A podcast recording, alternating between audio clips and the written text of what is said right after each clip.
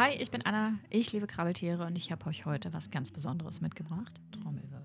Nämlich mich. Ja, und diesmal live und in Farbe. Sie sitzt neben mir. Ich kann es doch gar nicht glauben. ja, also ich bin Swane, falls ähm, ihr Genau. fragt, was sie mitgebracht hat. Aber ihr kennt mich ja was, sie, schon. was sie mitgebracht hat. Ich habe euch ein Zwane mitgebracht.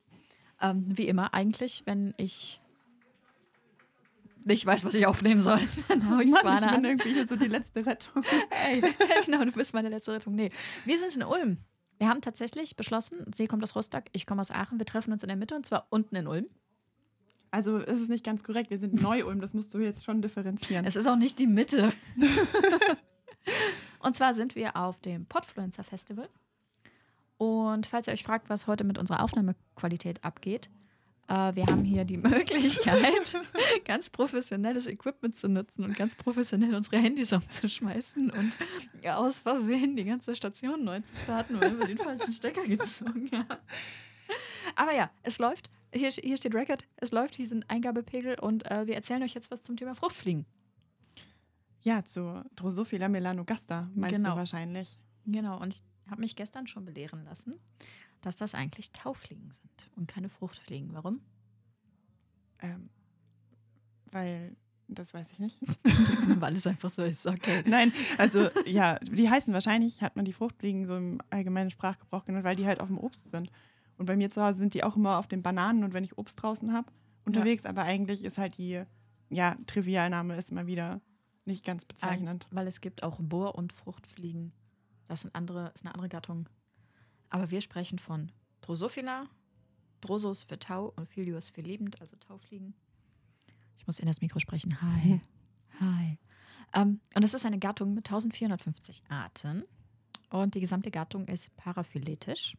Und Svan erklärt uns, was das ist. Das haben wir gestern besprochen. Du musst mich retten. Ja, okay.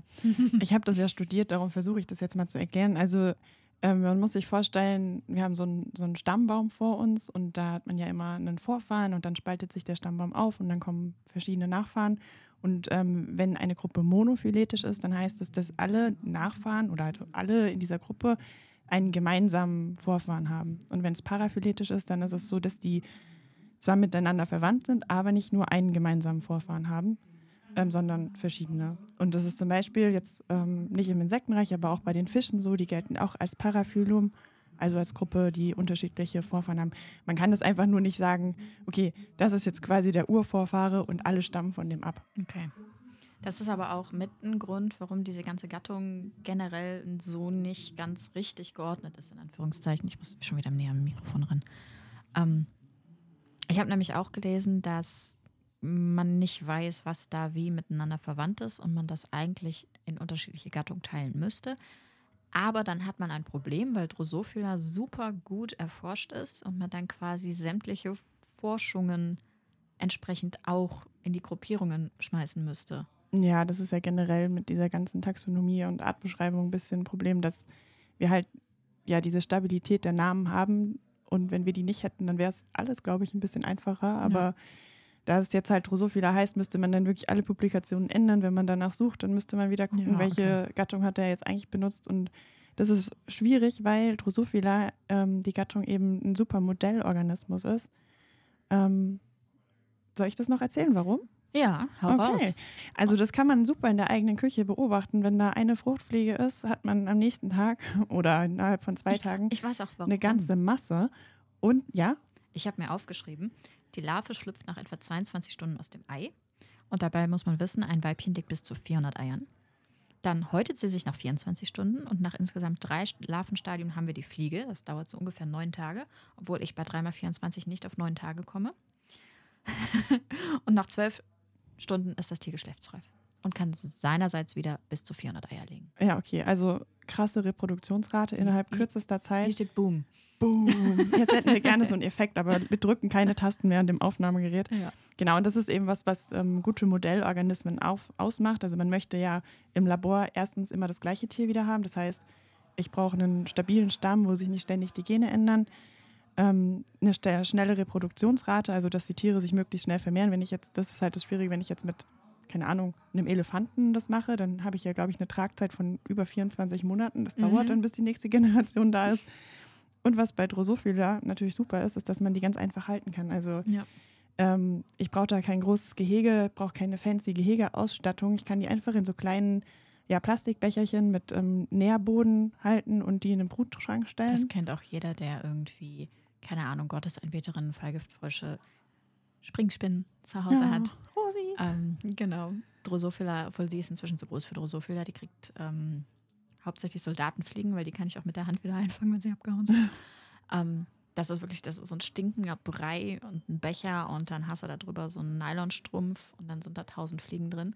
Und dann musst du als Forscher hingehen und die nach Geschlecht sortieren, weil du zum Beispiel eine Studie zum Alkoholkonsum machen möchtest. Wie Studien zum Alkoholkonsum mit Fruchtfliegen? Ja.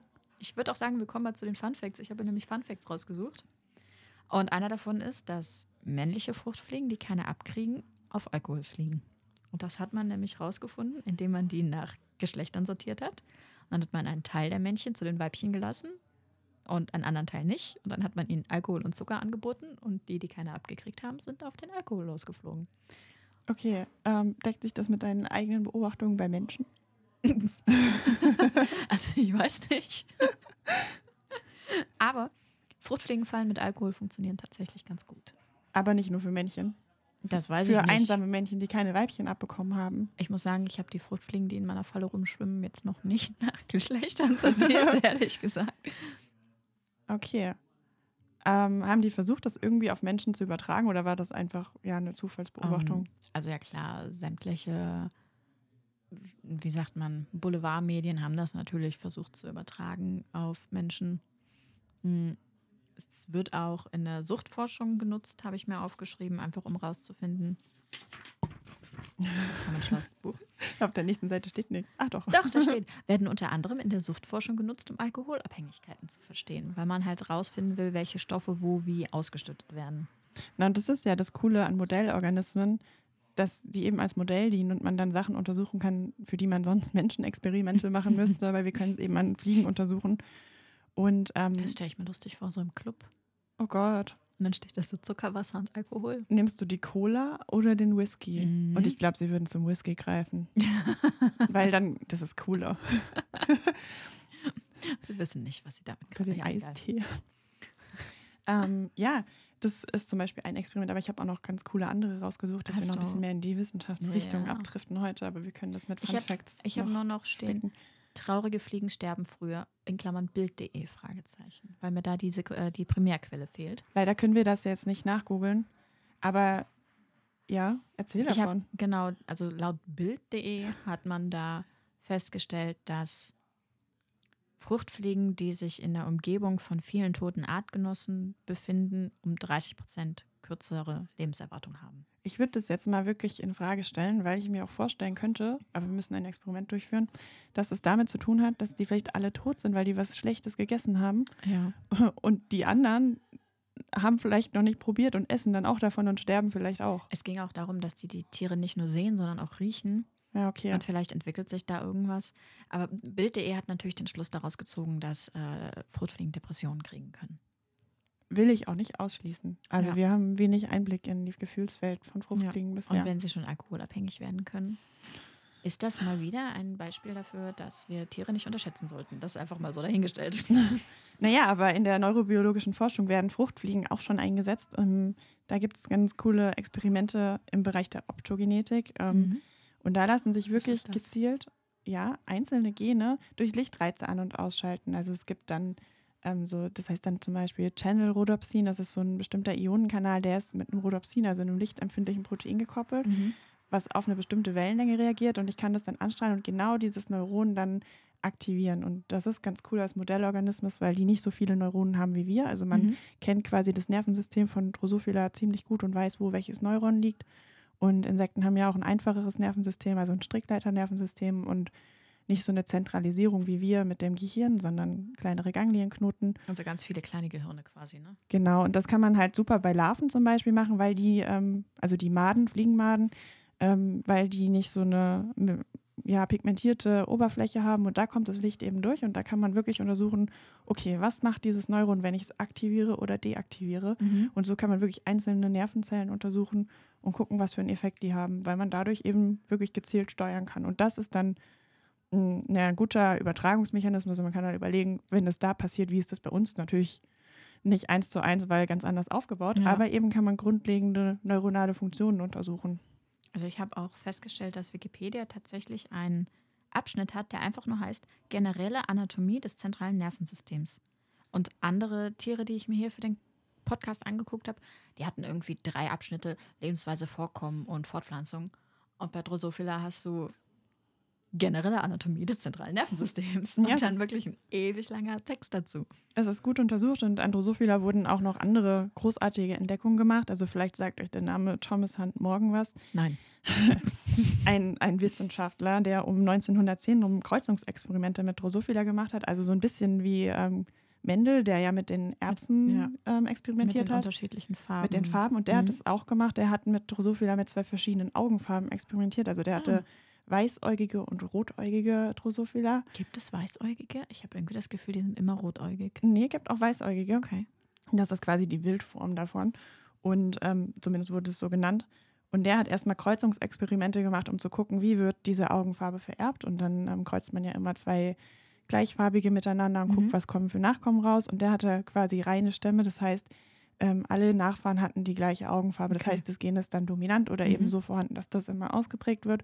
Und hat dann da Experimente gemacht, ähm, weiße mit roten gekreuzt und hat dabei herausgefunden, dass ähm, es Gene gibt, die auf den Geschlechtschromosomen, also den Gonosomen liegen. Also wir haben ähm, Autosomen, das sind quasi die Chromosomen, die für ganz viele Dinge, da sind eben die Gene drauf, die dafür ko- kodieren. Und wir haben die Geschlechtschromosomen, die das ähm, biologische Geschlecht festlegen. Also Mhm. bei Menschen ist das das X- und Y-Chromosom.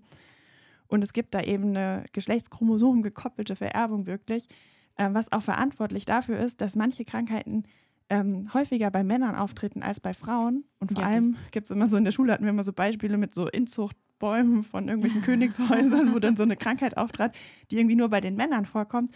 Und es lag daran, dass das Gen dafür, für diese Erkrankung auf dem X-Chromosom liegt. Genau. Und Frauen haben ja Zwei XX. und können das ausgleichen. Genau. Und Männer haben nur eins und deshalb Schwierigkeiten. Genau. Und Frauen bräuchten quasi, damit die Krankheit auftritt, zwei X-Chromosomen mit, dieser, Ja, mit diesem Defekt. du bist aber jetzt bei Menschen. Das ist Mensch, genau. Ja. Aber bei Drosophila gibt es das auch. Und es wurde quasi über Drosophila und Thomas Hunt Es geht um Morgans- Königshäuser. Du bist bei Menschen. Nein, ich bin bei royalen Fruchtfliegen. Entschuldigung. Die ja? royalen Fruchtfliegen, Englands Königshaus. Ähm, nee, an, anhand dieser Experimente mit Drosophila wurde das überhaupt erst erkannt, dass es eben diese geschlechtschromosom gekoppelte Vererbung von manchen Genen gibt. Mhm. Und durch seine Experimente hat er eben auch herausgefunden, dass Gene in einer bestimmten Reihenfolge oder mit bestimmten Abständen Ja. ups, auf den Chromosomen liegen, ähm, dadurch, dass eben bei der ähm, Zellteilung ähm, oder Meiose, also der Keimzellentstehung, die Chromosomen auch miteinander Erbmaterial austauschen. Und der hat ähm, eine Einheit dadurch entwickelt, die Centimorgan. Okay. Ja, ähm, die wird auch wie Zentimeter geschrieben, nur dass das M groß ist. Und ähm, dadurch kann man quasi sagen, wie weit liegen die Gene auf dem Chromosom voneinander entfernt. Okay. Und je weiter die entfernt sind, desto größer ist die Wahrscheinlichkeit, dass es eben zu Austausch Und kommt. das also, hat er aber nur bei Drosophila festgestellt. genau, also das war quasi sein Modellorganismus und das ist auch beim Menschen so. Aber er hat Okay. es halt an Drosophila herausgefunden, weil er keine Kreuzungsexperimente mit Menschen gemacht hat. Ja, ist leider nicht selbstverständlich in der Weltgeschichte, aber finde ich gut, dass er es nicht gemacht hat, sagen wir so. Ähm, und das ist dann tatsächlich die Grundlage dafür, dass ich bei einer DNA-Sequenz weiß, welche Sequenz ich ansprechen muss, um bestimmte Dinge festzustellen? Oder bin ich da ganz woanders?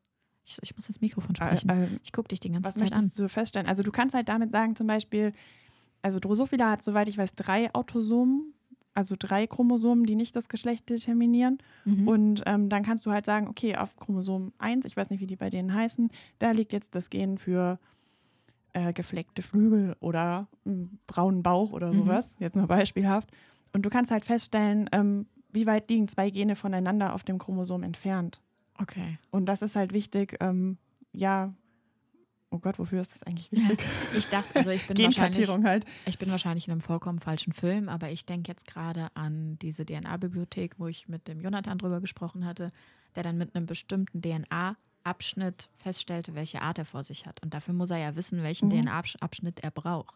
Ja, genau, also das ist quasi, also das hat ist das damit zu tun oder ist das was auf jeden anderes? Fall, weil da ist es ja auch so, du hast in diesem DNA-Abschnitt hast du die Gene lokalisiert und der, der Thomas Hunt Morgan hat wirklich erstmal rausgefunden, die liegen auf diesen Chromosomen und da haben sie bestimmte Abstände, der ist gar nicht auf die ähm, auf diesen Strang von der DNA quasi gekommen, weil Mhm. ein Chromosom ist ja auch ganz viel gewickelte DNA. Das Ja. ist ja nicht einfach nur ein Strang, sondern der ist Und aufgewickelt musst du dann erst Proteine. Ne? Und das heißt auch äh, in dem Chromosom, wenn die da jetzt so liegen, liegen die natürlich nicht einfach so aufgestaffelt, sondern die sind ja auch noch verzwirbelt, weil sonst wäre das Chromosom, also es ist dann kondensiert heißt es, wenn wir das uns so vorstellen, das Chromosom. Mhm. Und normalerweise liegt es meistens in der Zelle ein bisschen aufgewickelt, damit die Gene überhaupt abgelesen werden können. Okay. Aber jetzt sind wir voll in die Genetik Ich wollte gerade sagen, wir sind so unfassbar nerdig. Erzähl mir noch mal Das was über, sein, über ey. Taufliegen, bitte. Äh, wir haben eine Vorliebe für Zitrusduft.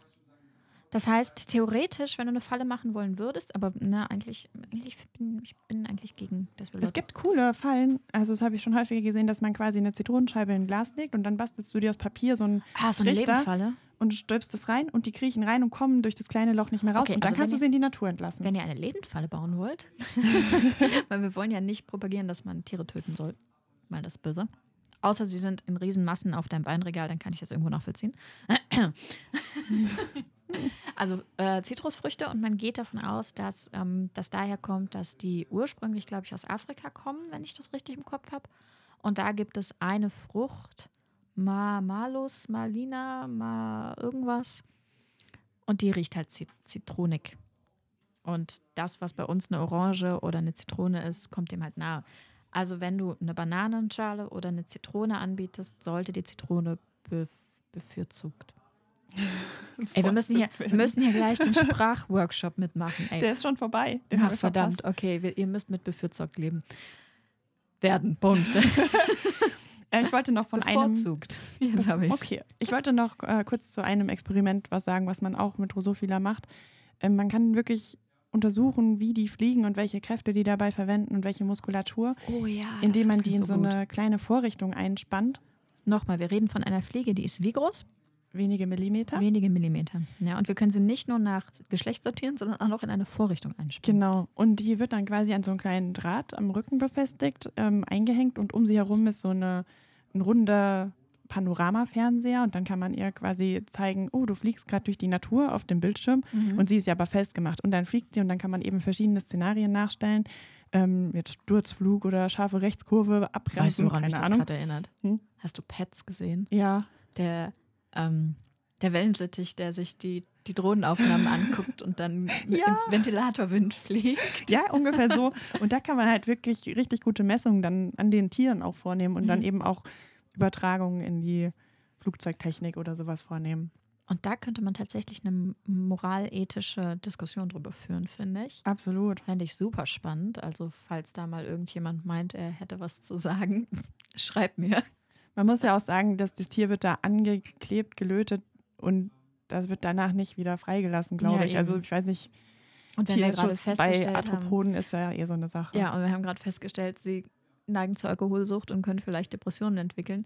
Seid doch ein bisschen lieber zu diesen Tierchen, bitte. Andererseits hat man da Dinge festgestellt, die schon sehr fortschrittlich sind, auch in der Menschen, äh, Humangenetik, Menschengenetik und ähm, hier Medizin und so. Medizin und so. Pff. Hab die Fliege lieb. Naja, man muss sich halt bei allem, was man macht, immer überlegen, ähm, welchen Preis hat das. Und Ja.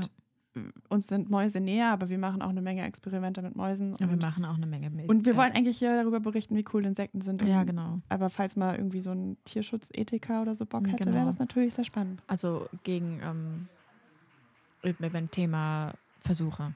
Ich habe Ja. gar nicht so mehr zu berichten zu den Fliegen. Ich auch nicht. Aber- ich meine ganzen. Vielleicht schaut ihr jetzt ja mal ein bisschen mit anderen Augen auf die Tierchen in eurer Küche, wenn ihr euch Genau. vorstellt, dass ähm, an denen Oh, ich Erkenntnisse Fact. Ich gemacht habe noch werden. einen Fun Fact. Okay. Wenn du Fallgiftfrosche hältst, Fallgiftfrosche, wenn du Fallgiftfrösche hältst, also ich habe mir mal ein Terrarium eingerichtet mit Pflanzen, wo eigentlich ein, ein Frosch rein sollte, jetzt nicht kein Dendrobat, also kein klassischer Fallgiftfrosch, sondern ein, ach, wie hieß er denn? Sowieso Migratoria, ist eine andere Gattung. Mm. Und da war ein Kumpel zu Besuch und hat sich das angeguckt und sagte, oh ja, voll cool, aber bei den Fröschen musst du ja aufpassen, die sind ja tödlich giftig. Ich so, nee, nee, nicht, wenn du die mit Fruchtfliegen fütterst. Dann sind die nämlich nicht giftig, weil die Fruchtfliegen ungiftig sind. Und in der Natur fressen die halt giftige Insekten und lagern die Toxine ein. Das ist mein Fruchtfliegenfakt. Und ich habe immer noch keinen Frosch. Ja, vielleicht eines Tages, vielleicht spendet der ja jemand ein. Ja, so, ein, so einen einzelnen Frosch in diesem 40 mal 40 mal 30 ist das, glaube ich. Nee, das sind ja Gruppentiere. Für eine Gruppe ist es zu klein. Was reingehen könnte, sind Jungferngeckos, aber die heißen nicht umsonst Jungferngeckos. Dann habe ich nachher 300.000 und dann weiß ich auch nicht, wohin damit. ja. Gut. Ähm, Abmoderation? Abmoderation kommt in 3, 2, 1. ähm, wenn euch die Soundqualität gefällt, dann könnt ihr mir ja eine Bestellung von mehreren hundert Euro in meinem Online-Shop hinterlassen. Dann kann ich mir vielleicht mal so eine Soundanlage leisten. Oh, warte mal. Ich muss jetzt aber doch noch mal einen Sound zum Ende abspielen. Ja. Du hast Bluetooth hochgedreht. Oh, okay, warte. Das sind einfach Grillen. Ja, oh schön. Hoffentlich sind die auf der Aufnahme drauf gleich. Ja, gut. Äh, das war's damit. Äh, wir drehen hier noch ein bisschen an Reglern. Ähm, magst du mal selber dich selber abmoderieren? Wow, voll die Ja. Ehre. Swane findet man unter.